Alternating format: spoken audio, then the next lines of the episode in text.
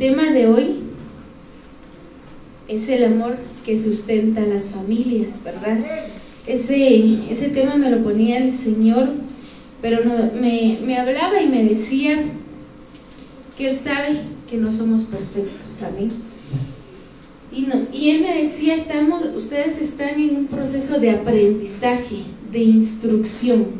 No hay familia perfecta acá en la iglesia, hermanos, no es porque todos ya seamos santos y ya tengamos nuestras alitas, ¿verdad? No, nosotros venimos y buscamos del Señor porque necesitamos de Él. Reconocemos que sin Él no somos nada, que necesitamos de su ayuda, de su guianza, para que nos vaya bien en esta vida. Amén, hermanos. Así que eh, vamos a empezar a, a leer este, sí, este versículo que es Santiago 1.21. Y este apartado le denominé, estamos en un proceso de formación y aprendizaje. Así que hermano o hermana, si cuando termina, termine el tema, usted diga, en mi familia hay esta, esta, esta y esta otra falla, no es para que usted venga y acuse a su esposa o su esposa lo acuse a usted o los hijos digan, mira papi, tú no haces eso, mira mami, tú no haces eso, porque estamos aprendiendo, amén. Santiago 1.21 dice, así que quiten de su vida todo lo malo y todo lo sucio y acepten con humildad la palabra que Dios les ha sembrado en el corazón, porque tiene el poder para salvar su alma. Amén. ¿Cuántos quieren que su alma sea salva? Amén. Pues acá nos da una clave y es que aceptemos con humildad la palabra de Dios. Y a eso nos llama el Señor, que la palabra que Él ha preparado y ha dispuesto esta noche la podamos aceptar con humildad, porque era lo que les decía, la palabra no viene para acusar a nadie. Yo le pido al Señor y le digo, Padre, que la palabra sea para edificar, para fortalecer esas familias, para que pueda haber un crecimiento, no para que se señalen entre sí. Por eso dice, y acepten con humildad la palabra de Dios. Amén. Santiago 1.22 dice, pero no solo escuchen la palabra de Dios, tienen que ponerla en práctica. De lo contrario, solamente se engañan a sí mismos. Pues si escuchas la palabra, pero no la obedeces, sería como ver tu cara en un espejo. Te ves a ti mismo, luego te alejas y te olvidas cómo eres. Acá la palabra del Señor nos está llamando alerta, ¿verdad? Si estamos escuchando y recibiendo palabra, no es para que la olvidemos, no es para que la dejemos en un archivo ahí escondido en nuestra mente, porque saben que la información que a nosotros no nos interesa, inmediatamente nuestro cerebro es como un archivo y la deja hasta el fondo, ¿verdad? Toda esa información que no nos interesa se queda al fondo, pero la que nosotros ponemos atención y decimos, bueno, ¿y esto cómo lo voy a aplicar a mi vida? Y la practicamos, esa está aquí, como las sumas y las restas, ¿verdad? Cuando uno las empieza a practicar se le va quedando pero si no, hermano, se le va olvidando a uno o le cuesta. Y entonces acá la palabra del Señor nos dice, bueno, primero, con humildad aceptemos la palabra del Señor, la instrucción que Él tiene para nuestra vida. Y segundo, no solo es de que usted venga, guarde esa palabra, si tiene un cuaderno de apuntes, gloria al Señor, porque eso le va a ayudar a repasar, a estudiar detenidamente, pero no quiere decir que ese cuaderno va a estar ahí empolvado o la Biblia va a estar empolvada, sino que la tiene que poner en práctica. Amén. Sería excelente que nos fijáramos una meta. A mí se me ocurre hoy, leamos un versículo al día y, y digamos, bueno, este versículo lo voy a aplicar hoy en mi vida. Amén. Pase lo que pase, venga lo que venga, voy a aplicar este versículo en mi vida. Amén. ¿Cuántos aceptan el reto? Dice aquí, ejemplo, en el diario vivir, ¿para qué me va a servir y cómo ponerla en práctica? Yo soy una persona muy práctica, muy práctica, a mí me gusta todo práctico, ¿verdad? Y lo más rápido posible. Y cuando yo escucho una información, cuando yo escucho un mensaje, luego mi mente empieza, bueno, pero ¿y eso cómo me va a servir en mi diario vivir? ¿Cómo lo voy a poder usar? ¿Cómo lo voy a poder poner en práctica? Si esta información que me están dando, ¿en qué me va a servir? Por ejemplo, en el trabajo. ¿Para qué me va a servir? ¿Es útil o no? Y de esa manera es como mi cerebro, si mira y mi cerebro no capta para qué me va a servir, lo manda a un archivo lejos de mi memoria, ¿verdad?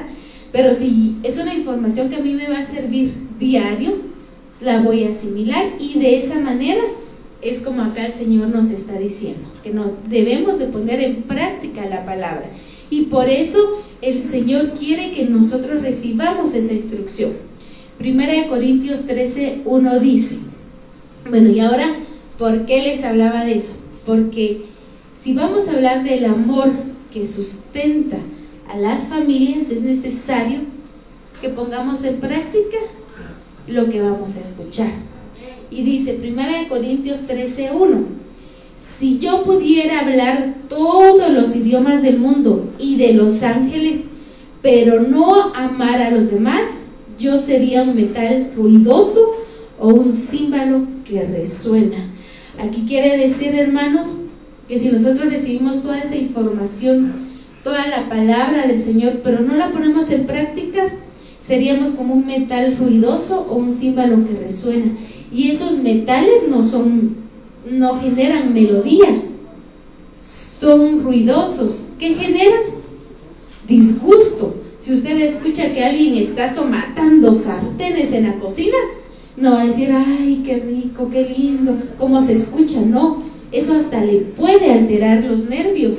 Y entonces la palabra de Dios aquí compara, aunque usted sepa todos los idiomas, sea máster y entienda a los ángeles, pero si no tiene amor, no pone en práctica ese amor, va a poner hasta irritado a la persona o a las personas que están a su alrededor, porque van a decir muy bien, por ejemplo, ay, mi esposa qué linda se mira en la iglesia cantándole al Señor, alabando al Señor, pero aquí en la casa se echan unos gritos que resuenan.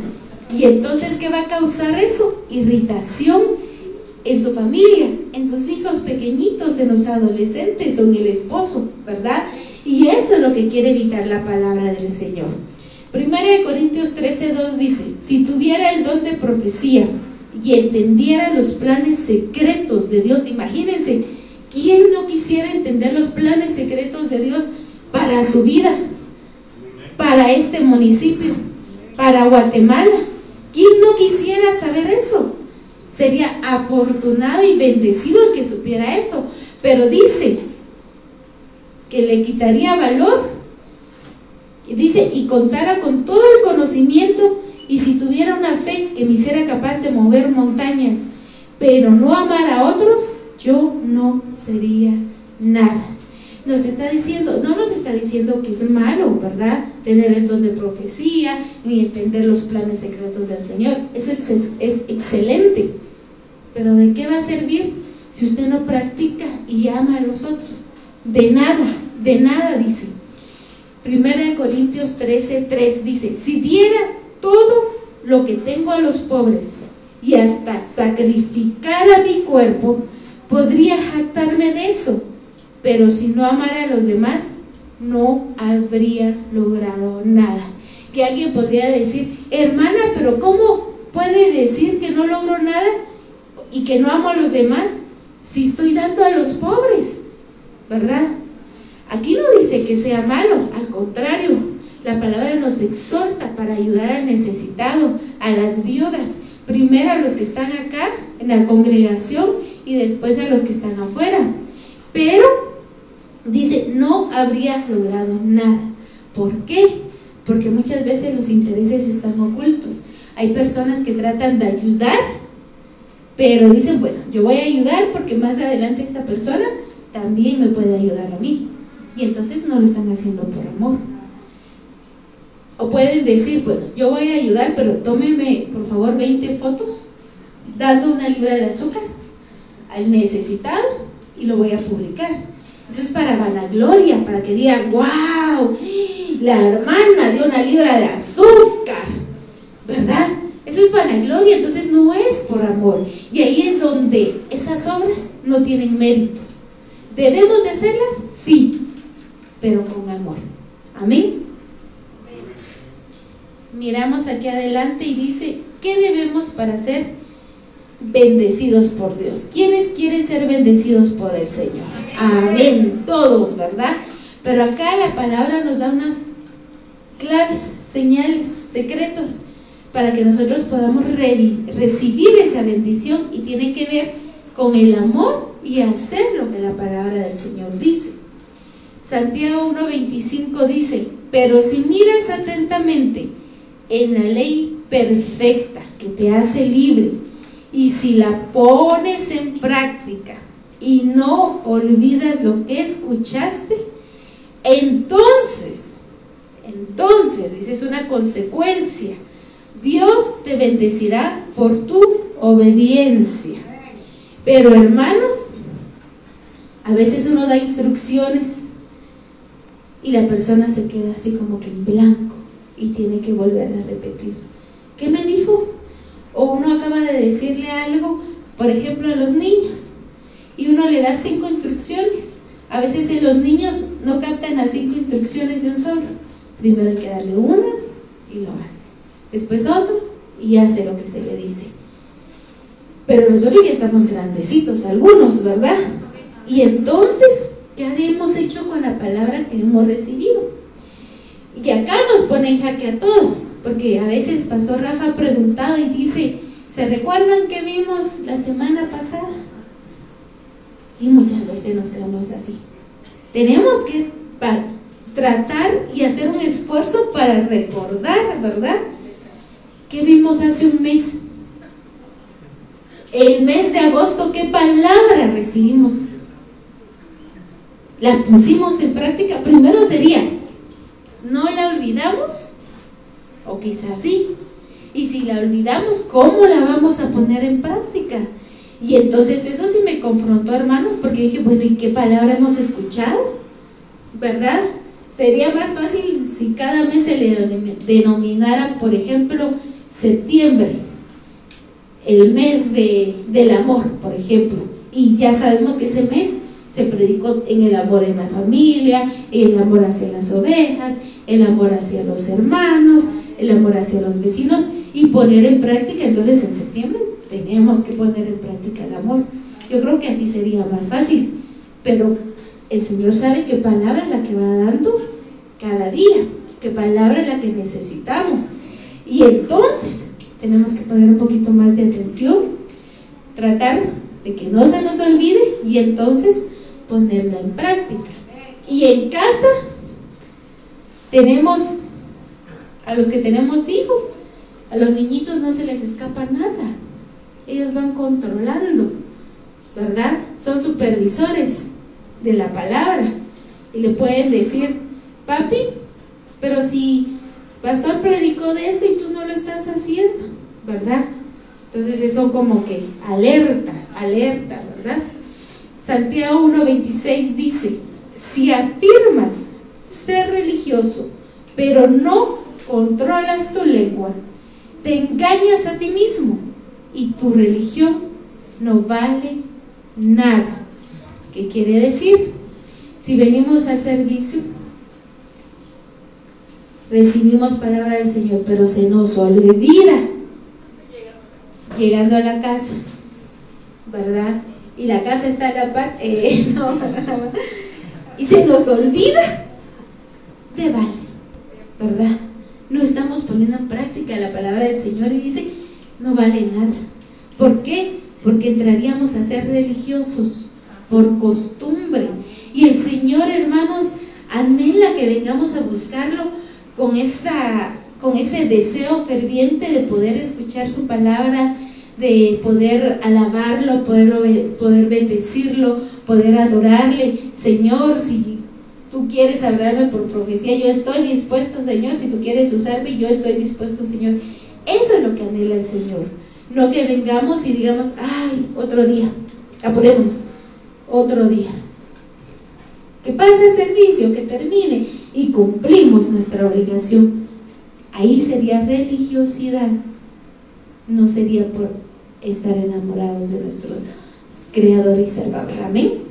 Y dice Santiago 1.27, la religión pura y verdadera a los ojos de Dios Padre consiste en ocuparse de los huérfanos y de las viudas en sus aflicciones, que era lo que les decía hace, hace, hace ratitos, que nos insta hacer buenas obras. Y dice, y no, y dice, y no dejar que el mundo te corrompa. Entonces, aquí quiero tomar yo esto que dice, y no dejar que el mundo te corrompa, hablando en cuestiones de familia. Porque acá dice que no corrompa nuestras familias, que no solo porque está de moda alguna corriente, alguna ideología, nosotros vayamos a decir, sí, mijito, sí, esposito, hagamos esto, ¿verdad? Pero si ya hemos sido instruidos en la palabra del Señor que no es correcto, que al Señor no le agrada, no nosotros vamos a dejar que el mundo nos corrompa por nuevas ideologías, ¿verdad? Y eso viene entrelazado en practicar la palabra del Señor. Amén. Dice que se enseñe algo en la iglesia y hagamos lo contrario en la casa. Que toleremos que nuestra esposa, nuestro esposo, nuestros hijos hagan algo que vaya en contra de la palabra del Señor. Ahí tenemos que decir, momento, esto no le agrada al Señor. Escuchamos, recibimos palabra. No, esto no va a corromper nuestra familia, porque trae consecuencias. Si la consecuencia de poner en práctica y no olvidar la palabra del Señor es que vamos a recibir la bendición del Señor por esa obediencia, quiere decir que si no lo hacemos vamos a dejar de recibir esa bendición. Es como que el Padre dijera, aquí está lo que tú ya me habías pedido. Aquí está. Solo obedece y lo vas a recibir. ¿Verdad? Pero y si no obedecemos, el Padre se queda así. ¿Verdad? Y nosotros lo recibimos para nuestra familia, para nuestros padres, para nuestros hijos o para nuestra familia, para nuestra, nuestro matrimonio. El Señor ya tiene las bendiciones ahí. No podemos dejar y desaprovechar esa oportunidad de recibir esa bendición, ¿verdad? Amén. Y todo esto viene porque debemos de poner en práctica la palabra. Y dice primera de Juan 3:18, queridos hijos, que nuestro amor no quede solo en palabras. Mostremos la verdad por medio de nuestras acciones. Yo creo que más claro no, no se puede decir.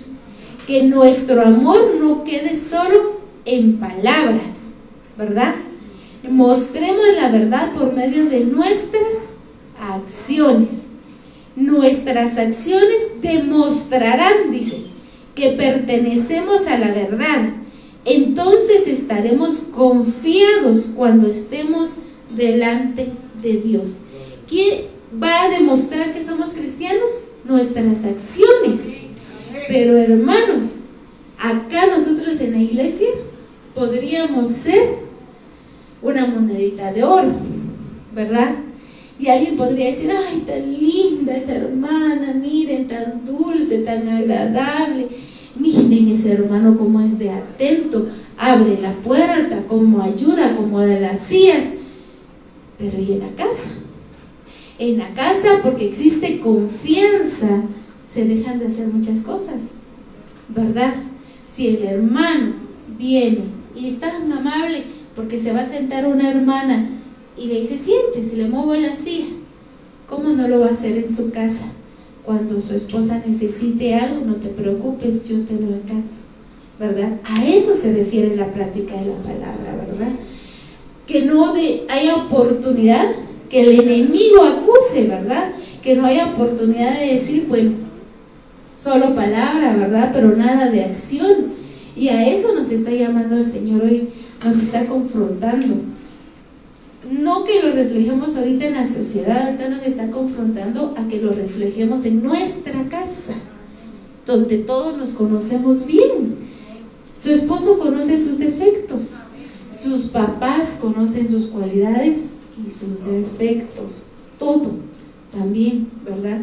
Los hijos, sean jóvenes, adolescentes o niños, también conocen algunas debilidades de los padres, pero eso tampoco les da el derecho de venir, levantar el dedo y señalar, sino decir qué puedo hacer para apoyar, ¿verdad? Y, y eso es lo que el Señor quiere. Como esposa yo sé, por ejemplo, qué fallas puede tener mi esposo. Pero entonces, acá es donde el Señor viene y nos confronta y nos dice, bueno, Vero, no uses eso para señalar a tu esposo. Mejor se la ayuda idónea y fortalecelo. Ayúdalo.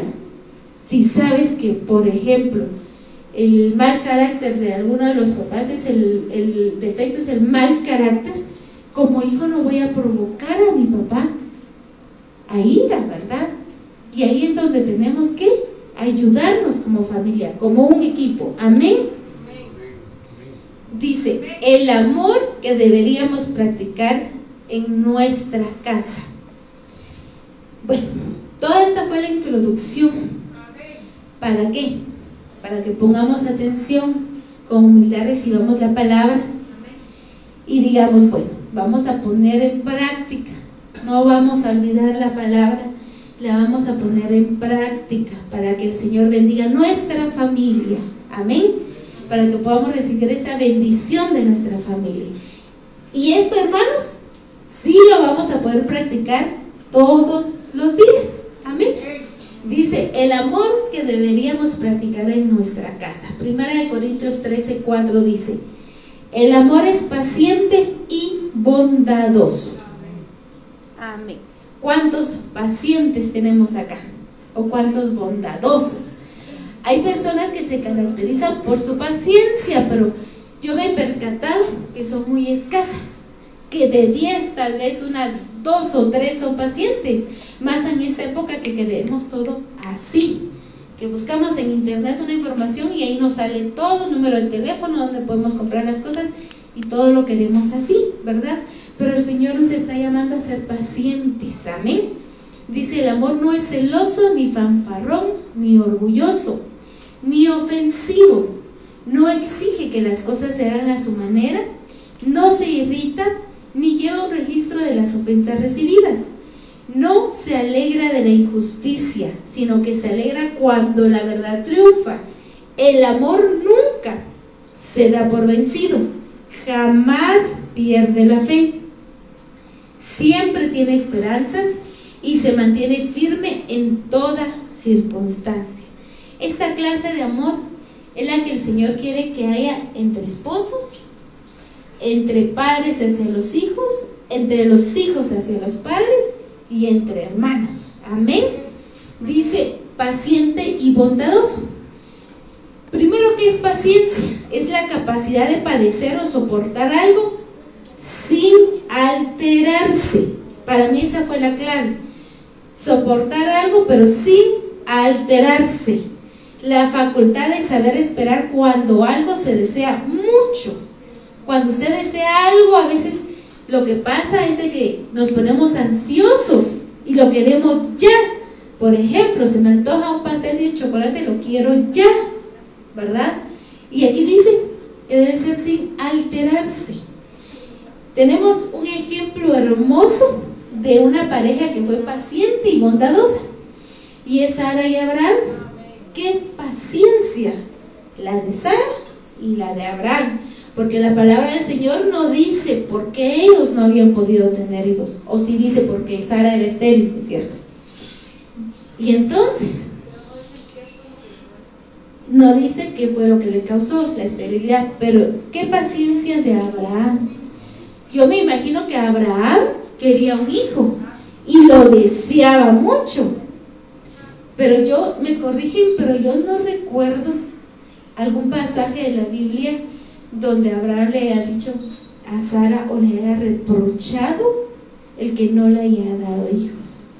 No le dijo, mira mujer, no me has dado hijos, por ejemplo, ¿verdad? No te quiero, ¿verdad? No vemos eso no vemos esa paciencia de, de los dos, ¿verdad? Y ahí podemos ver que muchas veces nosotros necesitamos practicar esa paciencia con nuestra pareja y con nuestros hijos. Porque esa paciencia viene a que nosotros podamos esperar algo sin alterarnos, ¿verdad? Sin airarnos. Pero en este caso de Sara y de Abraham era ese hijo anhelado y podemos ver que ellos pudieron ser pacientes en ese sentido, ¿verdad? No dice tampoco que Abraham dejó de amar a Sara o que la amó menos por eso, Entonces podemos ver que era un amor genuino, un amor acorde al amor que el Señor quiere. Amén. Pero también dentro de esa paciencia, dice acá, también debe, debería ser respecto a lo material. ¿Y qué sucede acá, hermanos y hermanas? En el caso de parejas, a veces hay mujeres que exigen cosas materiales a los esposos y los llegan a estresar tanto y no tienen esa paciencia y esa sabiduría de decir no es el momento, trabajemos juntos, trabaja y puede hacer, sal tú a trabajar y yo apoyo aquí en la casa porque el trabajo en la casa es trabajo duro también. Y entonces, ya sea que se vayan los dos, salgan a trabajar o el esposo trabaje afuera y la esposa trabaje en la casa, pero que tenga esa, esa sabiduría de decir, vamos a ser pacientes. He sabido de parejas en que la esposa le exige tanto al esposo que el esposo se endeuda. Que quiero vestidos solo de marca. Que quiero zapatos de mil colores. Si se lo puede dar el esposo, qué bien, gracias a Dios y tienen esa bendición pero quizá el esposo ahorita está en una etapa, o la familia está en una etapa en la que no se puede, ¿verdad? Dos, tres pares de zapatos, uno, ser felices con eso, no llegar a, ese punto de decir ya, ahorita, porque no es lo correcto, ¿verdad? Amén. Paciencia entre hijos.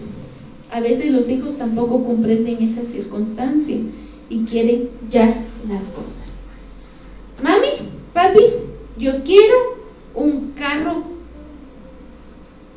de baterías grandote que cuesta 5 mil quetzales. Sí, mi hijo, pero tenemos que gastar en útiles, tenemos que gastar en, en ropa, en todo, en comida. Y viene el niño a hacer berrinche. Ahorita hablando de niños, pero hay adolescentes que también lo hacen. Y hay hijos adultos que también lo hacen. Entonces, ¿qué nos está llamando el Señor? A tener paciencia entre nosotros. Así que sí, niños, ustedes lo han hecho, el Señor les está hablando. Tengan paciencia. Jóvenes, si ustedes lo han hecho, tengan paciencia. E incluso nosotros, que ya estamos grandes, pero tenemos padres, no podemos ponernos en esa situación. Hay hijos que incluso llegan a reclamar la herencia, como el hijo pródigo, ¿verdad? Y como le decía a mi esposo anteriormente, la herencia es voluntaria, pero hay hijos que exigen, pues, ¿me vas a dar sí o no? Y al final pueden hasta dejar a los papás sin nada. Y acá nos llama a tener paciencia. Como padres, también tener paciencia hacia nuestros hijos. ¿Por qué? Porque a veces nosotros pensamos o se nos olvida que esos jovencitos o esos niños todavía están en crecimiento y queremos que ya actúen como adultos. No se puede. Entonces el Señor hoy nos está llamando a tener paciencia. Paciencia. Amén. Y eso sí lo va a poder practicar diario en su casa. Esa es la buena noticia, hermano bondadoso, dice, natural inclinación a hacer el bien. Bondadoso también significa amabilidad de una persona respecto a otra, como fórmula de cortesía. Amabilidad. Y hermanos, caemos a lo que vimos al principio, poner en práctica. Muchas veces ese ese niñito, ese adolescente es tan amable en el colegio, en la escuela, tan cortés con su maestra, con su profesor, con los hermanos de la iglesia, pero en la casa, como ya hay confianza, se deja a un lado. Pero la palabra del Señor nos está recordando que el verdadero amor que debe de estar en la familia es, tiene que ser bondadoso y tiene que ver con amabilidad. ¿Por qué? Porque a veces puede ser que llegue un hermano a una tienda y diga buenos días a una cafetería. Buenos días, señorita, la mesera. ¿Podría ser usted tan amable de pasarme una taza de café? Muy bien. Y la mesera, qué amable este señor. Y puede hacer que en la casa, ¡Vieja! ¿Está mi café? Con leche. ¿Sí o no? Hermanos, la palabra del Señor nos está llamando a ser amables primero con los de casa. Y vuelvo a, repetir lo que decía al inicio. No es que nosotros seamos perfectos porque el Señor nos está hablando. Así que si su esposo o su esposa no ha sido tan amable, no es para que usted codazo santo, ¿verdad? O, o mejor si trajo tacones, así. No. Es para que usted recapacite y diga, yo estoy siendo amable con mi esposo, no para que lo señale o el esposo, yo estoy siendo amable con ella. Quizá no estoy siendo amable con mis hijos. Quizá como hijo no estoy siendo amable con mis papás. Porque pienso y digo, es que ellos tienen la obligación de mantenerme. ¿Verdad? Y entonces, ¿dónde está la amabilidad? No es para que nos acusemos, aquí es para que aprendamos, guardemos esa información y la pongamos en práctica. Amén. Dice, amables con los nuestros, no solo con los desconocidos. A veces por la confianza se pierde la amabilidad. Así que si usted es una dulzura en la calle, una dulzura y, amable en la iglesia, séalo en la casa. Así que póngalo en práctica. Mañana cuando usted se despierte, en el caso de los esposos, volteese, dé una sonrisa, diga buenos días, un beso y un abrazo, la oración y hacer todo lo que tienen que hacer. Amén. Si usted es hijo, igual. Un abrazo, un beso, un buen día a los papás, al hermano o a la hermana y adelante. Amén. Porque no sería correcto y de acuerdo a lo que vimos ahorita, que usted sea tan bondadoso y amable afuera y en la casa nada. Amén. Así que hay palabras, yo siempre he dicho, tiene que ver mucho la forma en que usted transmite el mensaje. Puede ser que un mensaje no sea tan agradable, pero si usted lo sabe dar, esa persona se va a ir contenta. Amén. Dice, el amor no es celoso. Bueno, no voy a hablar tanto de los celos entre pareja. No me voy a ir más al, a lo que debe haber en la familia. Amén. Dice, ¿qué es una, ¿quién es una persona celosa? Es alguien que tiene celos. Eso decía el diccionario. pero dice, sospecha de que la persona amada mude su cariño. O es una sospecha, ¿verdad? ¿Por qué estoy celoso? Porque sospecho que ya no me quiere tanto a mí en pocas palabras, dice acá. Entonces seamos sabios. Demos muestra de nuestro amor para que no haya ninguna sospecha.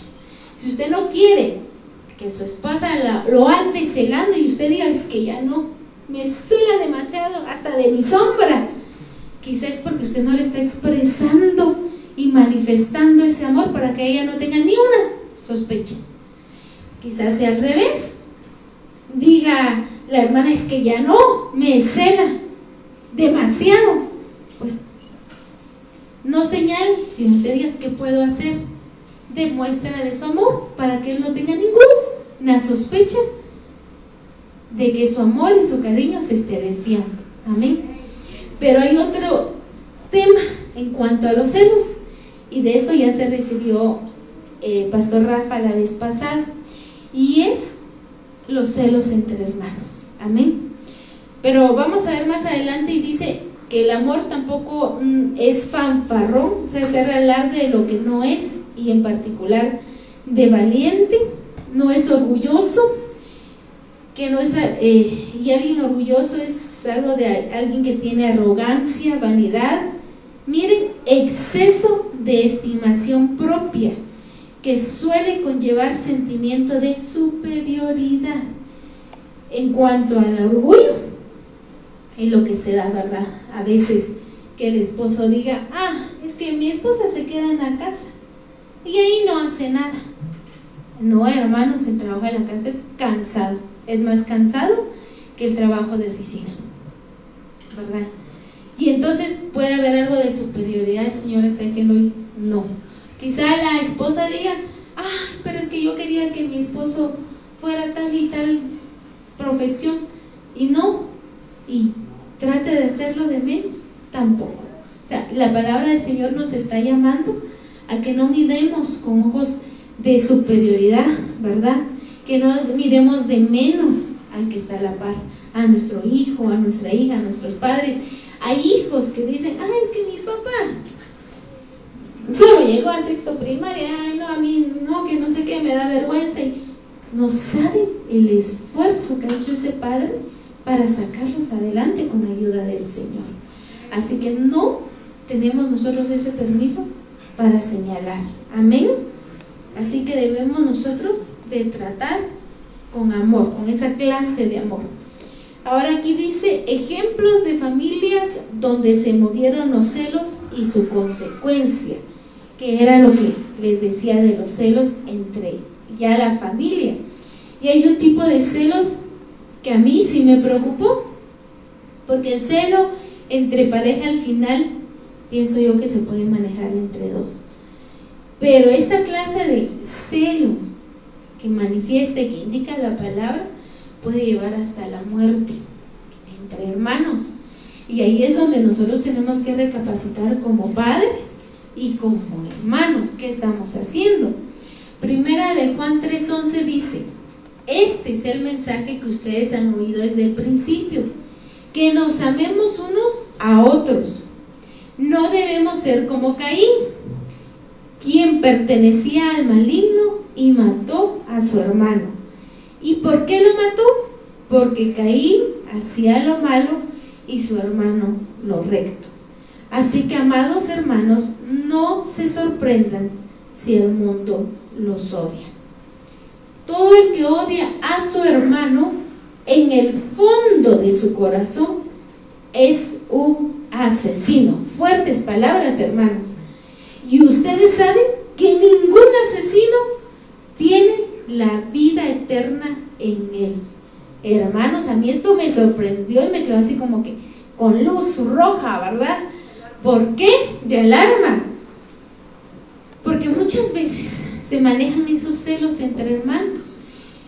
Como le explicaba Pastor Rafa anteriormente, muchas veces es porque los padres no han sabido manejar y transmitir ese cariño y a veces, aunque quieran, llamen a los cinco hijos por igual, a veces se enfocan más en uno, ¿verdad? En uno o en dos. Y entonces los hijos observan. Todos los que estamos aquí somos hijos. Y, pudimos, y hemos experimentado ¿Qué es tener un hermano? Solo que sea hijo único, ¿verdad? Y podemos decir nosotros, quizá decir, bueno, nuestros padres no, ellos fueron muy justos, trataron de, tratarnos igual. Hay quienes que puedan eh, venir y decir no, con nosotros se marcó mucho, que eh, tuvieron preferencia con X hermana, con X hermano. Y no me van a dejar mentir que eso sí causa heridas, porque empiezan los hijos a pensar que no los aman. Y ahí es donde tenemos que tener nosotros mucho cuidado como padres, amén. ¿Por qué? Porque dice acá que Caín llegó a matar a su hermano. Y como lo vamos a ver más adelante, el matar no es solo como lo llevó a cabo Caín, que sí fue físicamente, que agarró la piedra y lo mató. Pero hay muchas formas de ir causando heridas en el alma de una persona y nosotros tenemos que estar atentos. Primero, a que si somos padres, a tratar con igualdad a nuestros hijos, ¿verdad? Si somos hermanos, de que el Señor venga y cure todas esas heridas que quizá puedan haber, porque nuestros padres no pudieron hacer esa, esa o tratarnos con esa igualdad. Y si somos hijos, ¿verdad? Y, y, en, no, y en el caso de hermanos y de hijos, pedirle al Señor que nos ayude, ¿verdad? Para seguir adelante y que nuestro corazón no esté esa molestia en contra de nuestro hermano o en contra de nuestra hermana. Que Dios nos ayude, ¿verdad? Amén. Y dice, todo el que odia a un hermano en el fondo de su corazón es un asesino, solo con el odio. No quiere decir que venga alguien y agarre un cuchillo y mate a su hermano o como pasó aquí con, con Caín y Abel, solo con el odio. Y acá es en donde podemos practicar lo que dice la palabra del Señor, que no debemos de dejar que esa raíz de amargura quede en nuestro corazón, porque puede llevar a que nosotros odiemos a un hermano o a una hermana. Y que eso nos convierta en un asesino, porque aquí lo dice claramente la palabra. Dice, y ustedes saben que ningún asesino tiene la vida eterna en él. ¿Cuántos anhelamos la vida eterna? Amén. Amén. Todos anhelamos esa vida eterna. Pero hoy el Señor nos está llamando y dice, bueno, busca bien en tu corazoncito. Si quizá basurita de odio a tu hermano porque te hizo esto o aquello o no te hizo esto ni aquello, cuando podía hacerte un favor no te lo hizo, pero es hora que te despojes de eso. Porque si no dice, no tendremos vida eterna en Él. Y que Dios nos guarde de que por algo así que tal vez lo podamos ver tan sencillo, no, no gocemos de esa vida eterna. Pero para el Señor sí es muy importante, porque lo marca como un asesino. Amén. Así que tenemos que tener cuidado. Y dice Génesis 37, 11. Sin embargo, mientras los hermanos de José tenían celos de él, su padre estaba intrigado por el significado de los sueños. Aquí dice claramente, había celos en esa familia. Génesis 37, 18. Cuando los hermanos de José lo vieron acercarse, lo reconocieron desde lejos. Mientras llegaba, tramaron un plan para matar. Lo pensaron. Ya no lo hicieron, pero sí lo pensaron. Entonces, hermanos, tenemos que tener mucho cuidado. Porque eso es una alerta de que el amor del Señor no está en nuestra familia. Amén. Primera de Corintios 13, 5 dice que no es ni ofensivo, y no exige que las cosas se hagan a su manera y no se irrita. No es ofensivo. Y vamos al trato, ¿verdad? Que se trate en viejo, vieja, a los hijos escuintle, ¿verdad? Pepe escuintle, ¿verdad? Sino con cariño. No es ofensivo. ¿Cree usted que si va una persona desconocida delante de usted y usted le, puede gritar, señora, usted parece una vaca, ¿qué cree que va a ser la señora? ¿Se va a enojar? Y saber que más puede regresar a decirle, a pegarle, a denunciarlo o denunciarla.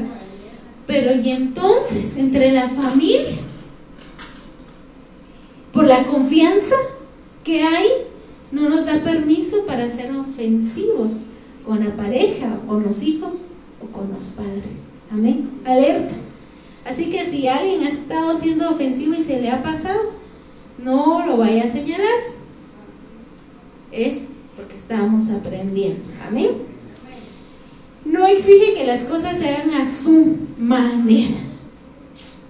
Y no sé a cuánto les pasa, pero a veces uno se imagina que el jarrón en la casa va a estar de este lado y de este lado lo quiere, ¿verdad?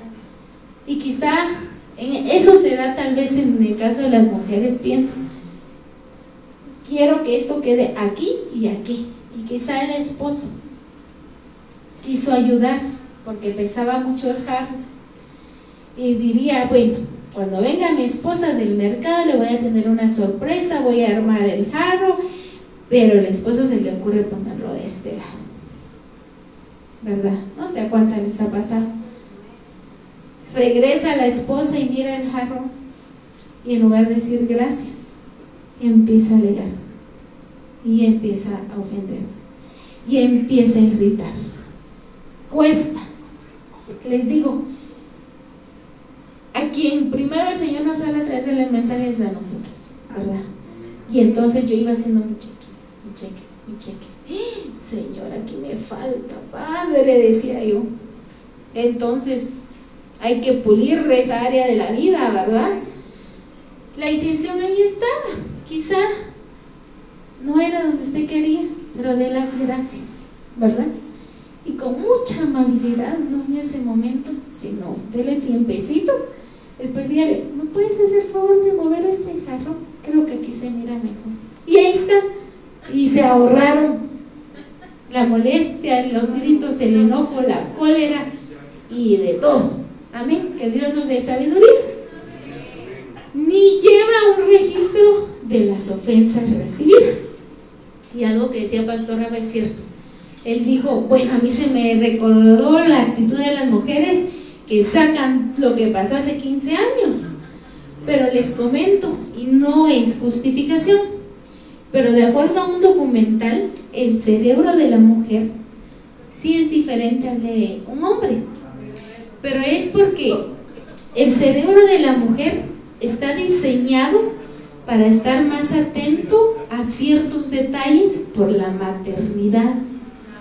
De hecho, cuando una mujer ya está embarazada, el cerebro empieza a generar una sustancia, que ahorita no recuerdo muy bien el nombre, pero que le hace que sea más paciente. Por eso es de que muchas mujeres son más pacientes con sus hijos que los papás. Pero no es porque las mamás los quieran más, sino que tienen una ayuda extra en el cerebro que les está dando una sustancia extra. Entonces tienen ayuda. Eso no se vale, van a decir los hermanos. Pero así nos diseñó Dios. ¿Y qué sucede con eso? En ese documental explicaba que como la mujer debe estar atenta a los hijos. Toda esa información le sirve a ella. Y entonces por eso recopila toda esa información y la guarda. El detalle está en que no lo hacemos solo con los hijos, sino con la pareja. Y ahí es donde ya no funciona. ¿Por qué? Porque si hubo alguna ofensa hace 15 años, la perdonamos, nos olvidamos y ya no reclamamos. Debería de ser así, ¿verdad? pero como que hay una confusión de información ahí y no se nos queda solo con los hijos, sino también con la pareja. Pero por eso les dije, no es para justificarse. ¿Por qué? Porque esa es la naturaleza de acuerdo al cerebro, ¿verdad? Pero la palabra nos llama y nos dice que somos nuevas criaturas y que podemos ir renovando nuestros pensamientos de acuerdo a la palabra del Señor. Entonces, hermanas, si dice que podemos renovar y debemos renovar nuestra, nuestra mente a la palabra del Señor, y hoy estamos aprendiendo que el verdadero amor que Dios quiere que haya en la familia no lleva registro de las ofensas recibidas, hoy tenemos que acatarnos a esto y cumplir esto. Y pedirle ayuda al Señor, ¿verdad? Obviamente, ayuda al Señor. Amén. Primera de Corintios 13:6. No se alegra de la injusticia, sino que se alegra cuando la verdad triunfa. Amén. Y esto lo podemos ver entre hermanos. ¿Cuántos se alegran cuando a un hermano le va bien? Amén, gloria a Dios, así debería de ser. Entre hermanos no debería haber rivalidad, no hay competencia. ¿Quién va a tener la casa más bonita? ¿Quién va a tener el carro más lujoso?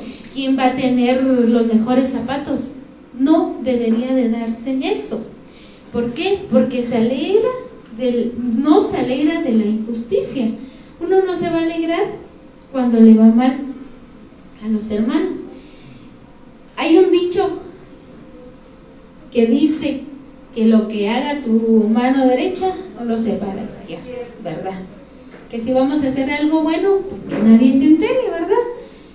Pero hay una excepción para esa regla. Yo sí soy del criterio que los hijos deben saber, que los hijos deben darse cuenta. ¿Por qué? Porque ellos aprenden con el ejemplo. Amén. Si ellos miran cómo trata usted a sus padres, ¿cómo creen que los van a tratar ustedes? Si ellos miran cómo se trata usted a su hermano o a su hermana, ¿cómo van a ser entre ellos? Le digo yo a mis hijos, y perdonen que ponga de ejemplo, pero yo no puedo testificar de cómo es hermano Eli con sus hermanos, hermana Mimi con sus hermanos y sus hermanas, ¿verdad? Porque yo no vivo con ellos y no tengo años de conocerlos para poder decir. Pero en nuestro caso, cuando nos enfermamos el año pasado, en julio, gracias al Señor, tuvimos el apoyo de la familia. Llegaba mi cuñada, llegaba eh, mi, ¿qué sería con cuña? y nos llevaban cosas. llegaba, ahí sí que se turnaban no llegaba ella un día, llegaban mis papás. Al otro día llegaban mis otras hermanas. Llegaba mi hermano o mi cuñada. Y entonces nosotros pudimos ver ese amor en familia, ¿verdad? Que no se quedó en palabras, sino en acciones. Y entonces le digo yo a mis hijos, ustedes no deben de estar peleando, porque imagínense, que nosotros hubiéramos estado peleando con nuestros hermanos en ese tiempo. ¿Quién nos hubiera ayudado? Si el medio que el Señor utilizó para darnos esa ayuda fue la familia, fueron los hermanos. Y entonces, y ahí es donde yo digo, es con el ejemplo. Si usted va a hacer algo bueno por alguien, platíqueselo a sus hijos pero no para fanfarronear ni tener orgullo, no, para que ellos vean con el ejemplo. Amén. Dice, y para que ellos no vayan a estar compitiendo, ¿verdad? ¿Quién tiene la mejor casa? Como le decía, porque no es así, es para poder brindarse apoyo. Primera de Corintios 13, 7. El amor nunca se da por vencido. Aquí dice el amor mutuo entre familias, no se da por vencido.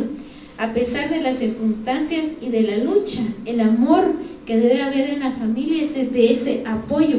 Bueno, no nos está yendo muy bien, pero en el nombre del Señor vamos a salir adelante. ¿En qué te puedo ayudar? ¿En qué te puedo apoyar? Jamás pierde la fe. Se exhortan unos a otros. No, no ser como, como Jovita, ¿verdad? la esposa de Job, que en, los tiempos críticos le dijo, maldice a tu Dios y muérete. No, en ese tiempo es cuando debemos de apoyarnos unos a otros y exhortarnos y decirle, mira, más en el caso de los hombres, como mujeres, como esposas, no, ánimo, la palabra del Señor dice esto. El esposo si mira algo bajada a su esposa, estresada, triste, no, recuerda las promesas del Señor. Si miramos a los hijos tristes o que digan, no puedo hacer esto, decirles, recuérdate que la palabra del Señor dice que todo lo puedo en Cristo que me fortalece. Así que tú vas a poder hacer eso. Amén.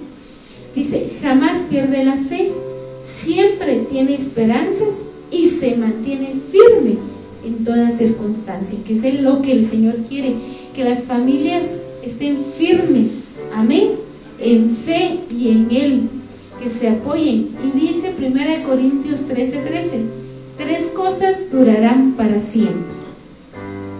La fe, la esperanza y el amor, y la mayor de las tres es el amor. Así que hermanos, tenemos suficiente para poner en práctica día a día, primero en casa, con la familia para que después sea fácil ponerlo en práctica con, con los demás. Amén, hermanos. Espero que sea de edificación esta palabra. Que Dios los bendiga. Y vamos a orar. Amén.